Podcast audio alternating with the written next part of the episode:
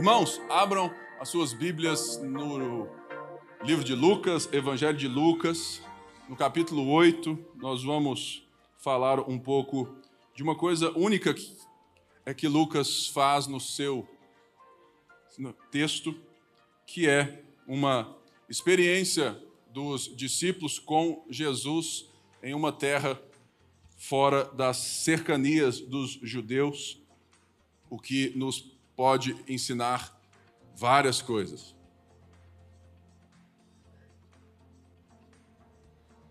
Eu só fui aprender o que era o sentido bíblico do discipulado e a extensão dessa palavra quando eu tive filhos. Porque no momento em que eu me encontro na situação mais é, mais deliciosa da vida e ao mesmo tempo mais responsável da minha vida, que é o ser pai, eu fui entendendo como que a Bíblia, o texto sagrado, como que Deus na sua história, ele vai nos discipulando de uma forma mediadora, no meio das histórias, ele entra nas histórias, ele, ele faz parte né, de meandros de injustiça para nos ensinar a justiça. Ele faz parte de histórias de tristeza para nos tirar e nos ensinar um novo olhar e mostrar que Ele é o Salvador. E nos apontar não apenas uma salvação de uma vida após a morte. Isso é muito pouco diante do olhar da salvação bíblica o que o texto bíblico, o que Jesus nos mostra e nos, e nos, mostrará hoje é justamente que a salvação ela é um pacote completo de um Deus que está restaurando todas as coisas. E eu fui entendendo isso quando eu fui tendo dificuldade em ser pai. Eu não sei alguns aqui, mas eu tenho muita dificuldade em ser pai. Não porque eu não goste mais, porque eu gosto tanto que eu acho difícil educar os meus filhos né, de uma maneira que eu enxergue nas Escrituras, mas que muitas vezes me dá medo. Eu conheço muitos pais que são pais que excluem os seus filhos das circunstâncias. Eles querem evitar que os seus filhos tenham qualquer contato com qualquer coisa que eles julgam não ser boa. Mas no texto bíblico, nós vamos ver que Jesus vai ensinando, mediando realidades. E uma das coisas que eu tenho tentado como pai, não sei se eu vou ter sucesso ou não, dependo de Deus para isso e dos irmãos pais também mais velhos para me auxiliar, é que uma das coisas que o texto bíblico me ensina é que Deus media. Deus anda junto com a gente nas realidades desse mundo fragmentado. E que Ele não nos deixa, então, experimentar as coisas a partir do nosso próprio olhar, da nossa própria dor, mas Ele está conosco transformando o nosso olhar para aquela situação. E quando eu me lembrei desse texto bíblico, que eu preguei há muitos anos atrás, eu escolhi trazê-lo novamente, porque é um texto que fala muito comigo e pode nos ensinar muito do olhar que Jesus ensina aos discípulos e daquilo que ele faz quando ele chega em um lugar que não está esperando por ele. Vamos ler aí Lucas 8, verso 26. Navegaram para a região dos Gerazenos, que fica do outro lado do lago, frente à Galileia. Quando Jesus pisou em terra, foi ao encontro dele um endemoniado daquela cidade. Fazia tempo que aquele homem não usava roupas, nem vivia em casa alguma, mas nos sepulcros. Quando viu Jesus, gritou, prostrou-se aos seus pés e disse em alta voz: que queres comigo, Jesus, filho do Deus Altíssimo? Rogo-te que não me atormentes. Pois Jesus havia ordenado que o espírito imundo saísse daquele homem. Muitas vezes ele tinha se apoderado dele. Mesmo com os pés e as mãos acorrentados, entregue aos cuidados de guardas, quebrava as correntes e era levado pelo demônio a lugares solitários. Jesus lhe perguntou: Qual é o seu nome? Legião, respondeu ele, porque muitos demônios haviam entrado nele, e imploravam-lhe que não os mandasse para o abismo. Uma grande manada de porcos estava pastando naquela colina. Os demônios imploraram a Jesus que lhes permitisse entrar neles, e Jesus lhes deu permissão. Saindo do homem, os demônios entraram nos porcos e toda a manada atirou-se precipício abaixo em direção ao lago e se afogou. Vendo o que acontecera, os que cuidavam dos porcos fugiram e contaram esses fatos nas cidades, na cidade e nos campos. E o povo foi ver o que havia acontecido. Quando se aproximaram de Jesus, viram que o homem de quem havia saído os demônios estava assentado aos pés de Jesus, vestido e em perfeito juízo, e ficaram com medo. Os que tinham visto contaram ao povo como que o endemoniado fora curado. Então todo o povo da região dos Gerasenos suplicou a Jesus que se retirasse, porque estavam dominados pelo medo. Ele entrou no barco e regressou. O homem de quem havia saído os demônios suplicava-lhe que o deixasse ir com ele, mas Jesus o mandou embora, dizendo: Volte para casa e conte o quanto Deus lhe fez.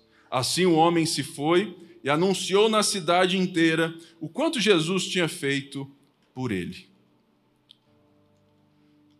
Se você conhece esse texto de Lucas, e há uns cultos atrás eu preguei sobre o texto anterior, que é Jesus atravessando o lago e a tempestade.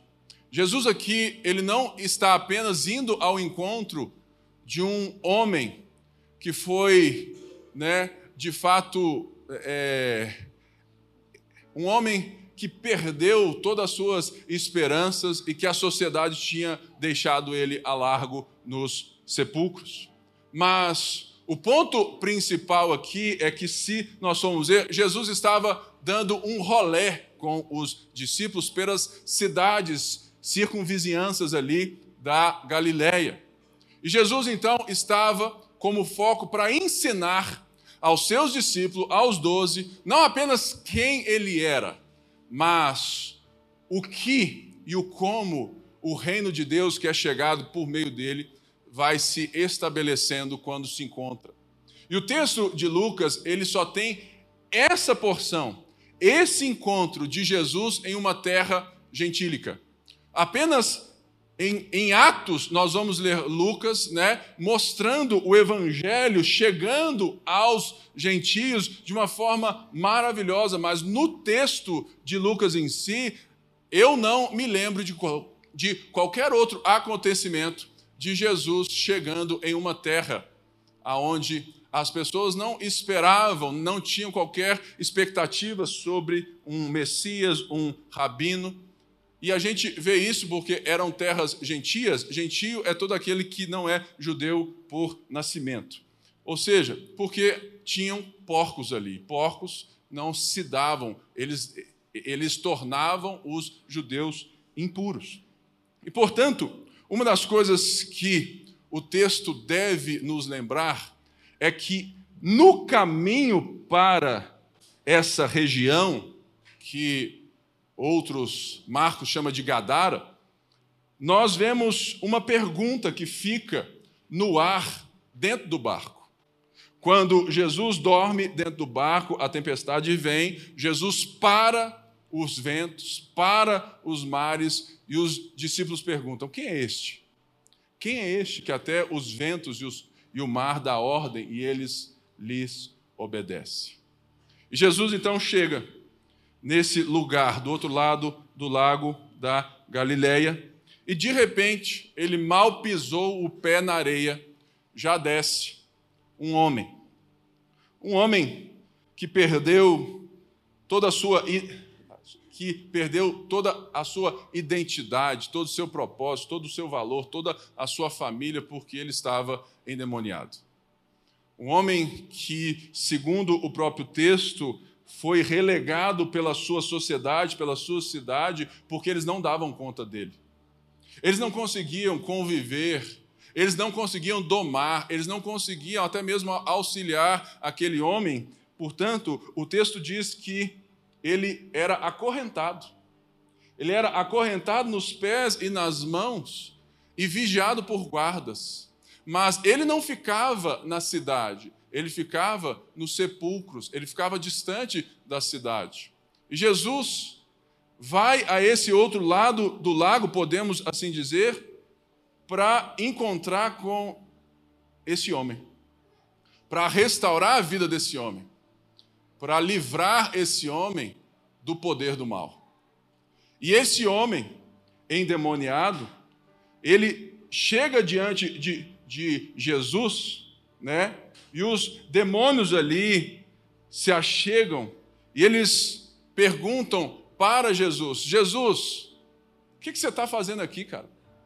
Um outro texto de Mateus diz: O porquê você veio mexer com a gente na hora que ainda não é a hora? Deixa a gente fazer o caos aqui. Deixa a gente fazer o que a gente tem que fazer. Mas quando Jesus chega então, e ele grita: O que queres comigo, Jesus, filho do Deus Altíssimo? Nós vemos, quando Jesus pisou na praia, a pergunta dos discípulos serem respondida. A primeira coisa que a gente precisa entender é que Jesus está mediando essa realidade para que os seus doze não o enxerguem como as multidões. E eles estão, estavam maravilhados que Jesus parava a natureza. Mas agora eles vão ser ensinados mais uma vez que esse que está no barco com eles não é apenas alguém que tem poder para parar as coisas naturais, mas ele é Senhor sobre todas as coisas e sobre todo o mal. E Jesus, então, ao encontrar com esse demônio, ou com esses demônios, o texto diz que ele faz uma pergunta. É a única vez na Bíblia que talvez você vai ver uma possível pergunta de Jesus a um nome de demônio.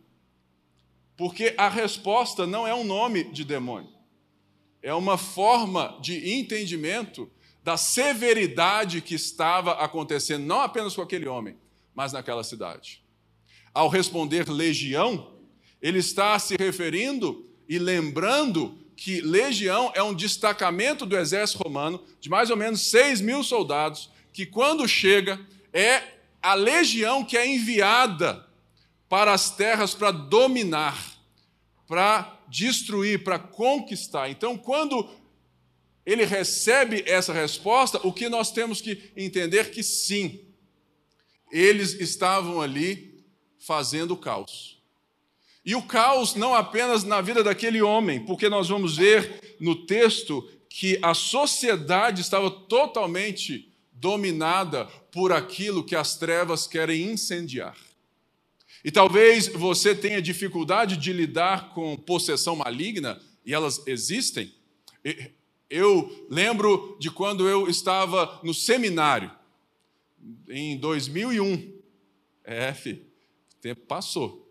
Estava, é, e era lá em, né, lá na Flórida. Então era tudo inglês. E de repente eu estava em casa e sai uma vizinha gritando na rua e ela estava pelada. Ah! Tudo mais. Aí, né, o crente aqui né, falou assim: peraí, vou lá. E foi a primeira vez que eu tive a experiência de expulsar um demônio. E ainda foi em inglês. Né? O que foi mais chique. Come out in the name of Jesus. Você vê, né? Você vê que é, já tinha uma coisa ali para mim. Né? Mas a coisa mais importante ali não era o demônio sair, era a restauração da dignidade daquela mulher. E é isso que Jesus vai ensinando que Lucas está cantando, está escrevendo sobre salvação. E o que nós precisamos ver é que o Evangelho, o Evangelho que afetou a nossa vida, que afetou a nossa história, ele não vem apenas para nos dar uma segurança de uma morte, de um céu do porvir, mas ele vem para restaurar todo o caos que foi feito pelo pecado e pelas trevas na, na nossa vida. Por quê? Qual é o papel das trevas no meio disso tudo? Eu digo que Satanás é coadjuvante, porque atores principais somos nós. Porque o pecado é o principal causador do caos na humanidade. E às vezes, ao ler esse texto, a gente se esquece disso, mas Jesus vai nos mostrar claramente quando a sociedade encontra Jesus e esse homem são.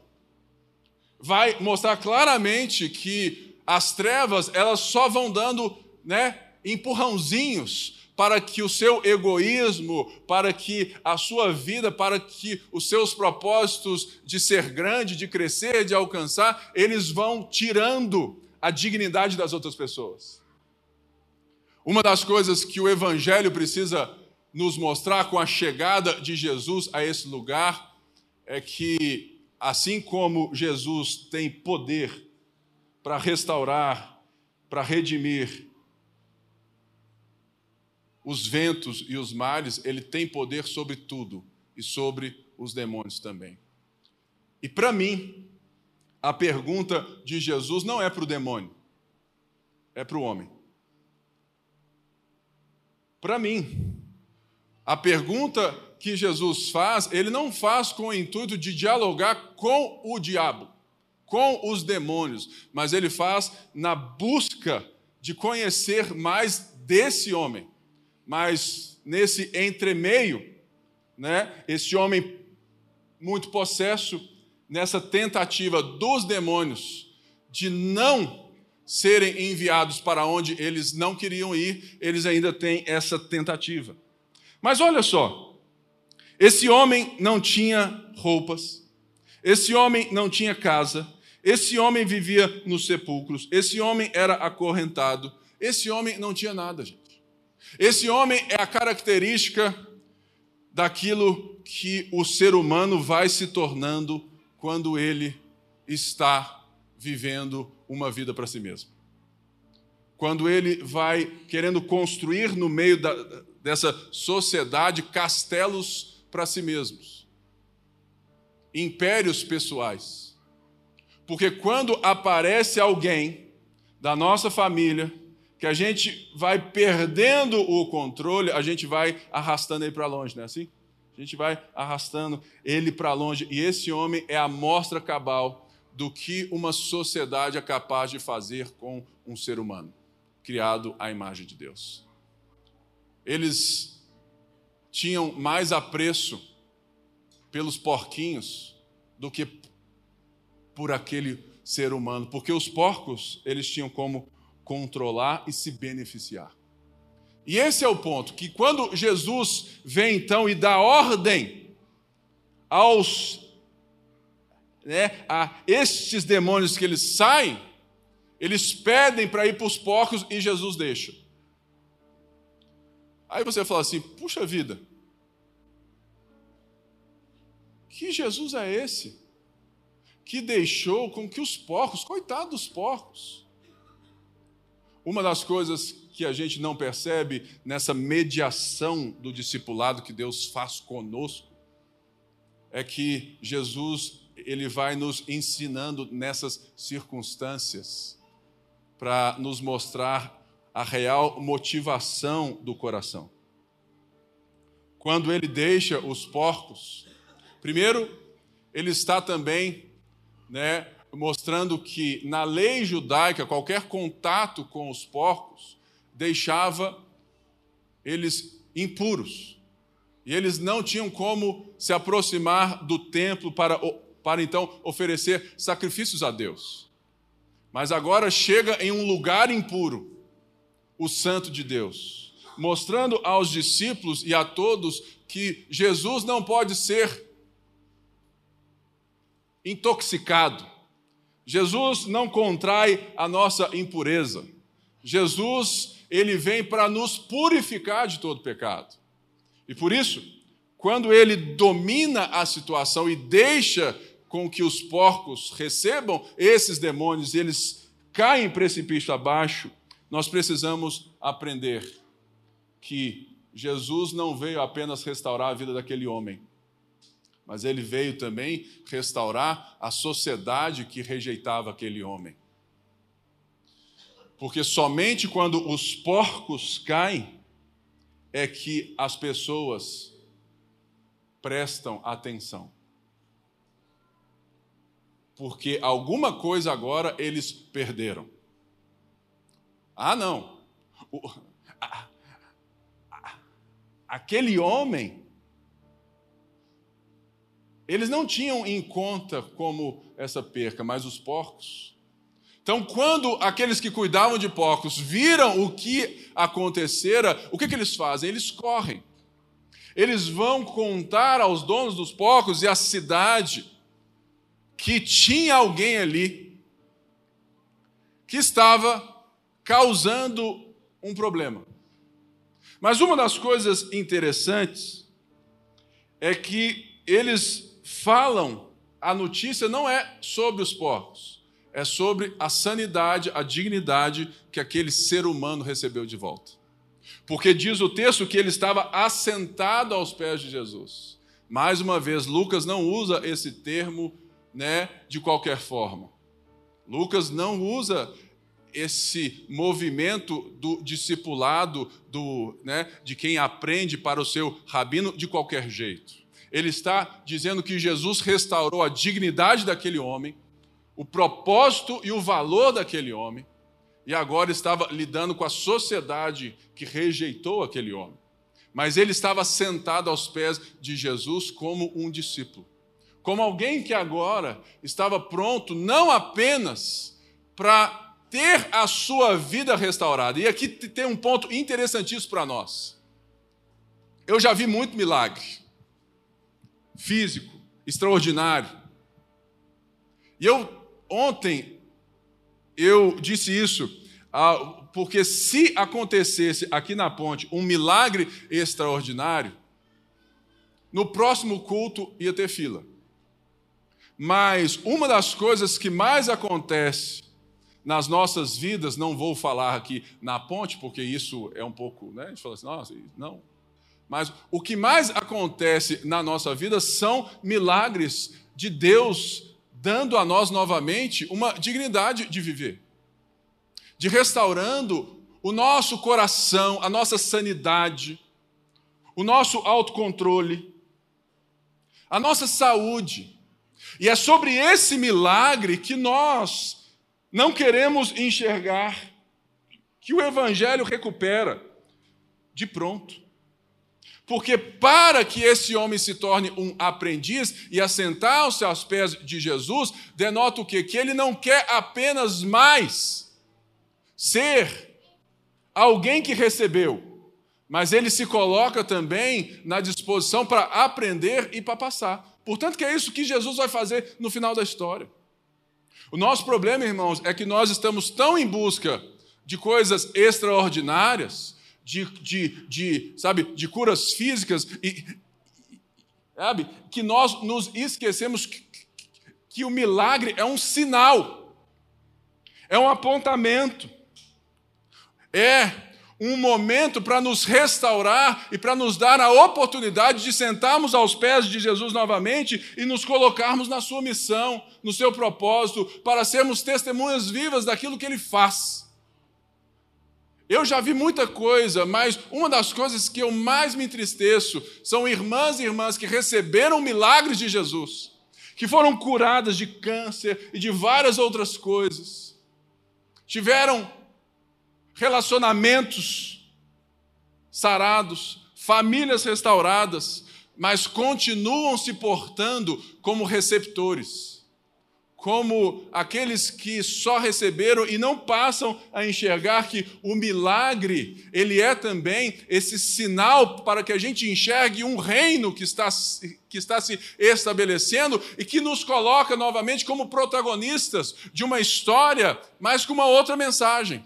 Não sobre aquilo que Deus fez para mim, mas aquilo que Deus fez por nós, para aquilo que Ele fez para a humanidade. Por isso, nos coloca em movimento com Ele.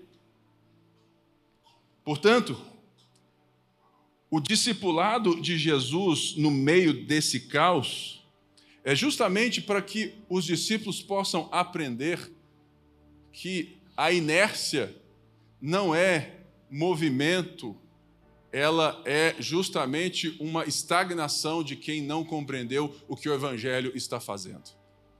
Se você está aqui e você se vê estagnado, é porque existe um problema de compreensão, de entendimento sobre o que o Evangelho pode movimentar na sua vida. E de repente chegam os donos dos porcos. A galera chegou. Então, no verso 34 e 35 diz então que o povo foi ver o que havia acontecido. E ao chegar viram o que? Esse homem assentado aos pés, vestido em perfeito juízo. O que assusta quem foi ver não é apenas a notícia dos porcos, mas é aquilo que aquele homem incontrolável agora estava são em autocontrole e se devotando a Jesus. E isso provoca neles um contraste.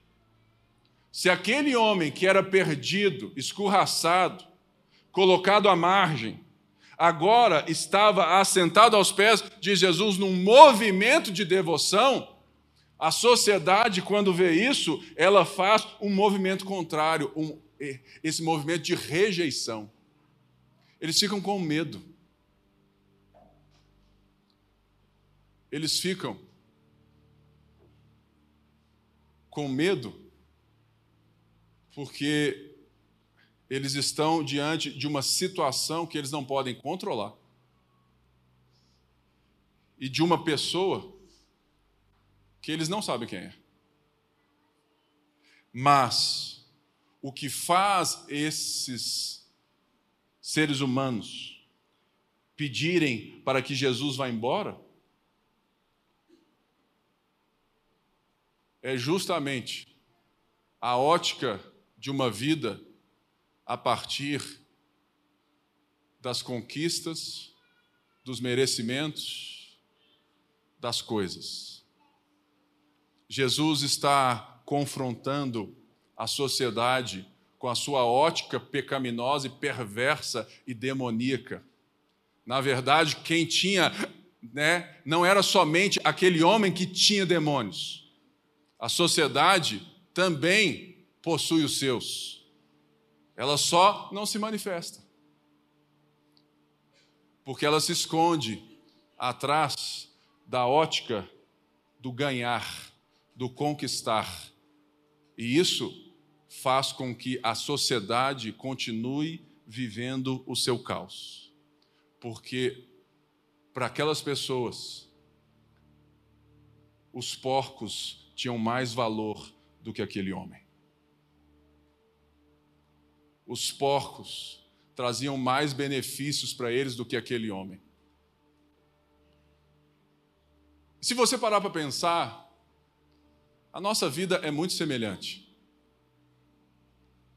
Os relacionamentos que são a temática do nosso ano, eles precisam ser confrontados dessa maneira por que, que você faz o que você faz? Por que, que você é amigo de quem você é amigo? Por que você se relaciona com quem você se relaciona? Se a gente for parar para pensar, os relacionamentos, quase todos eles, são por benefícios. E bem poucos por uma escolha de uma amizade intencional e devotada ao outro. O que Jesus quer ensinar a nós hoje, como ele estava mediando, ensinando aos discípulos, é que o reino que ele está anunciando não é sobre poder sobre as pessoas, sob as pessoas. Não é sob poder impondo as pessoas, massacrando as pessoas, criando o medo nas pessoas. Aquelas pessoas entenderam errado porque a sua cultura era toda baseada no medo, porque o Império Romano exerce o seu poder e todos os impérios dessa vida e todas as pessoas deste mundo, dessa era, impõem a sua autoridade pelo poder. Poder da caneta, o poder social, o poder financeiro. Quantas vezes, querido, você e eu não tratamos as pessoas que nos desafiam de uma forma grosseira, errada, por quê? Porque nós temos poder. E a nossa forma de exercer poder é oprimindo as pessoas, é colocando as pessoas no lugar delas. Quando a gente esquece que o lugar que estamos ocupando é uma ilusão do coração.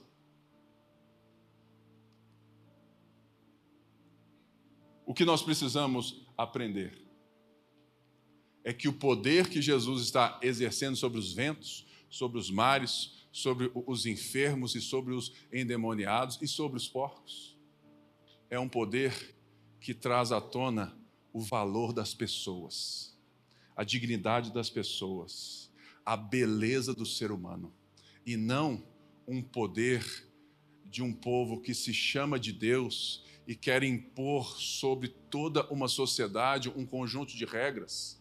Uma das coisas que eu mais entendi e concordo na minha vida é quando eu ouvi a frase que não queira impor aos de fora as regras e leis para nós que somos de dentro se os de dentro não obedecem às suas próprias leis e valores. Não queira que o, os de fora se comportem como os de dentro.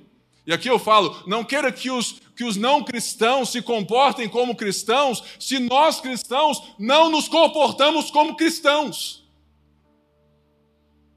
Isso é a famosa hipocrisia. É um teatro.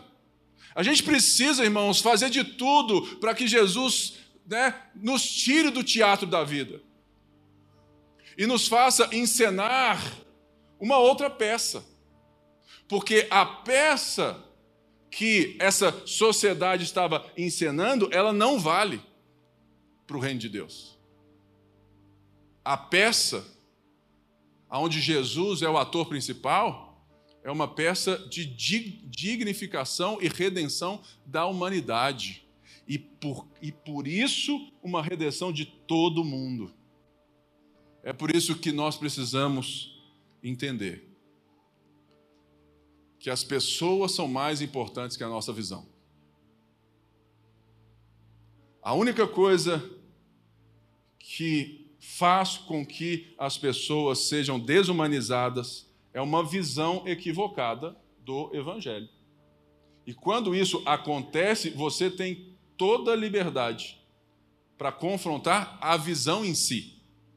Mas uma das coisas que nós precisamos entender que toda visão, que todo propósito, que toda estratégia, tudo isso só serve se o alvo for um só: libertar os cativos, dar vista aos cegos, trazer dignidade aos pobres, proclamar o ano aceitável do Senhor.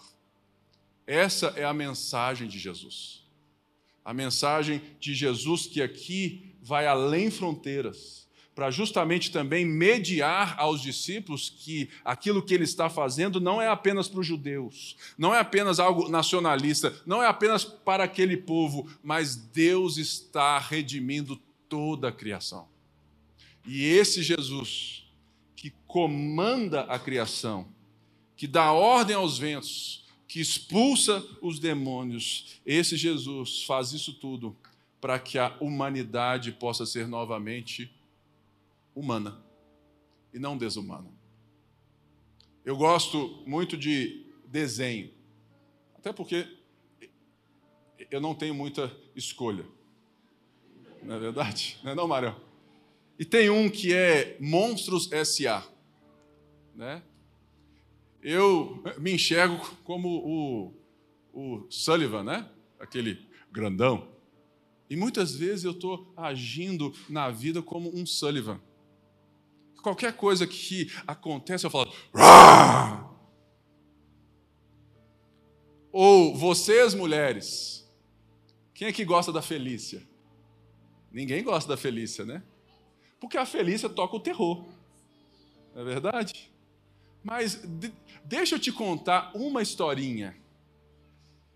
Tem hora que o espírito de Felícia, né? já que nós estamos aqui falando de demônios, o espírito de Felícia se apodera de você, não é verdade?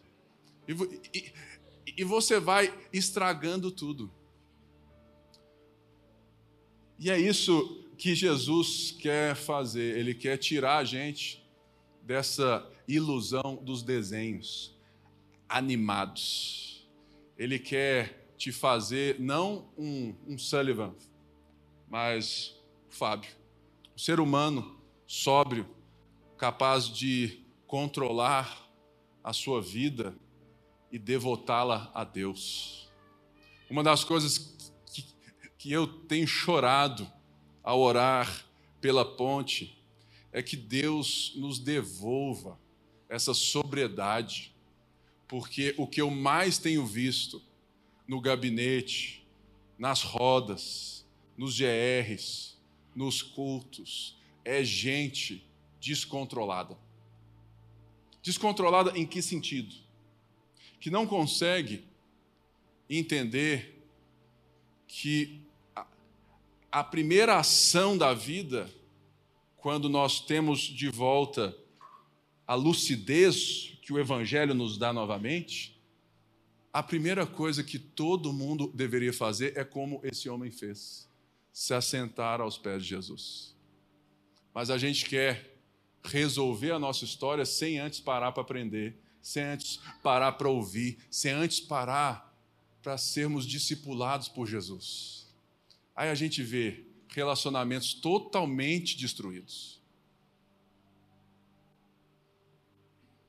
Famílias totalmente desorientadas. Trabalhos, empresas, empreendimentos totalmente desconfigurados, totalmente focalizados, voltados para a ótica do povo dessa sociedade de Decápolis, aonde as coisas são mais importantes do que as pessoas. Gente, isso você não serve para isso mais. Você tem que entender que o evangelho te faz inútil para você mesmo, para os seus valores, para os seus propósitos, e o evangelho te dá um novo amor, um novo propósito para que tudo que você faz agora, e você pode fazer tudo. Você pode ganhar dinheiro, você pode fazer o que você quiser mas a forma como você faz não pode mais ser a mesma. O Fábio aqui, ó, ele é gerente de muitas pessoas. Imagina se ele é um líder, né, opressor. O que será que as pessoas que são lideradas por ele enxergam do evangelho? Quando ele posta a foto com a filha, né, com os filhos, com a esposa, com a Lívia, quando ele foto, bota a foto aqui da ponte e olha assim, olha, ele é evangélico? Meu Deus, não parece. Ou, ele é evangélico? Sabia. Porque hoje já está desse jeito, né? Antes era assim: você é crente? Não, não pode ser. Porque os crentes na sociedade eram crentes de verdade. Agora, né? Banalizou. Todo mundo é crente. Então, virou a mesa. Agora, quando vem você, né? Oprimindo as pessoas. Fala assim: sabia, você é crente. Porque já viraram o discurso. E não é só culpa de, de de ideologia, não, tá, gente? É culpa nossa mesmo.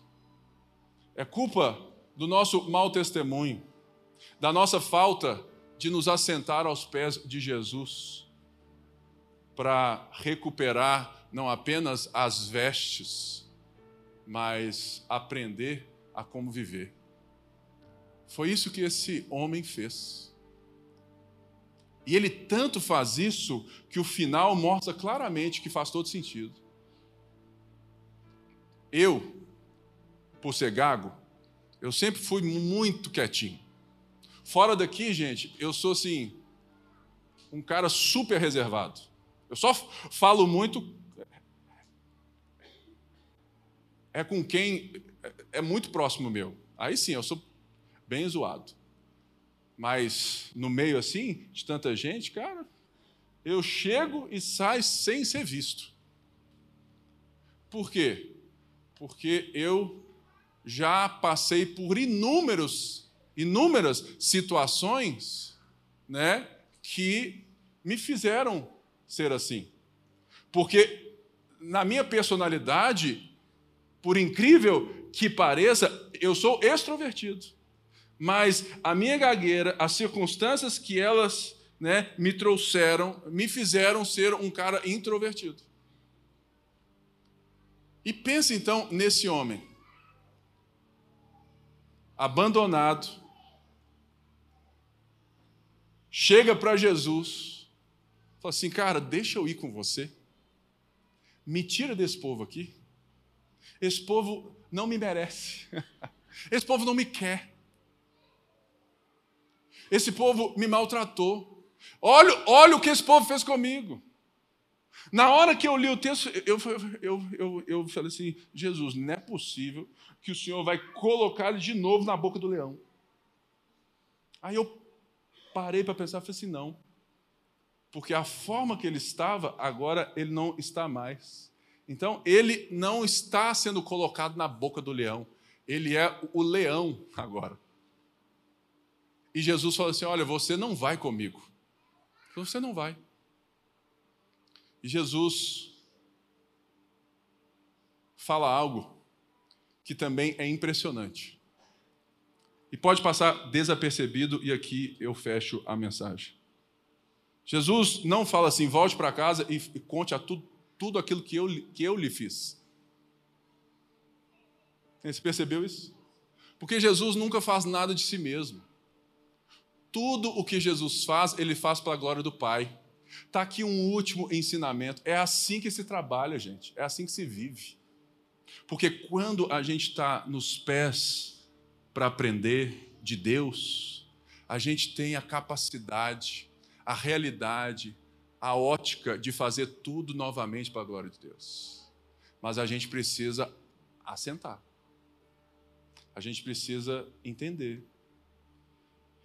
E deixar que o testemunho ah, né, ambulante que nós nos tornamos provoque o caos social que esse provocou. Portanto, vá, volte para casa que casa, Jesus? Eu fui expulso de lá. Me tiraram de lá. Volte para casa, volte para a sua cidade.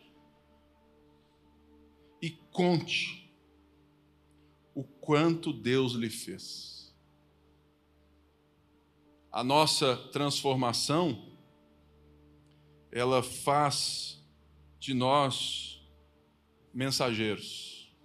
É por isso que Jesus, no final, ele manda todo mundo fazer discípulo, porque todo mundo tem a mensagem para contar. E não é uma mensagem percebida informacionalmente, não é assim, falar assim, ah, não, eu entendi o que Jesus está falando. Não. Aconteceu comigo. Aconteceu com você. Aconteceu com você. Aconteceu com todos nós. Por isso, é a saudação final da nossa mensagem. Voltem para casa. Voltem para as empresas. Volte para o seu prédio, volte para o, sabe, volte para o seu meio de convivência e conte tudo o que Deus te fez. Porque se você enxerga o, esse homem endemoniado muito distante de você, é porque você ainda precisa ser liberto. Eu me enxergo totalmente nesse homem. Nunca manifestei nada, mas o egoísmo que manifesta em mim constantemente me lembra que nós temos coisas piores do que demônios. Nós temos o egoísmo, a soberba da vida, e eles só dão corda para isso acontecer. Volte para casa, conte tudo que Deus fez para você. Fique de pé, vamos orar. Senhor, muito obrigado por essa manhã. Obrigado pela tua graça, pelo teu favor, pela vida. Que a gente possa, Pai, receber a porção dessa mensagem, sairmos reflexivos, transformados, que nós possamos voltar aos teus pés, ao lugar do discipulado, ao lugar do aprendizado, e que a gente possa também ser como esse homem restaurado, voltar para o nosso convívio e contar tudo aquilo que o Senhor faz por nós, que o Senhor fez por nós, nos restaurando a dignidade. É o que a gente pede em nome de Jesus. Todo o povo de Deus disse amém.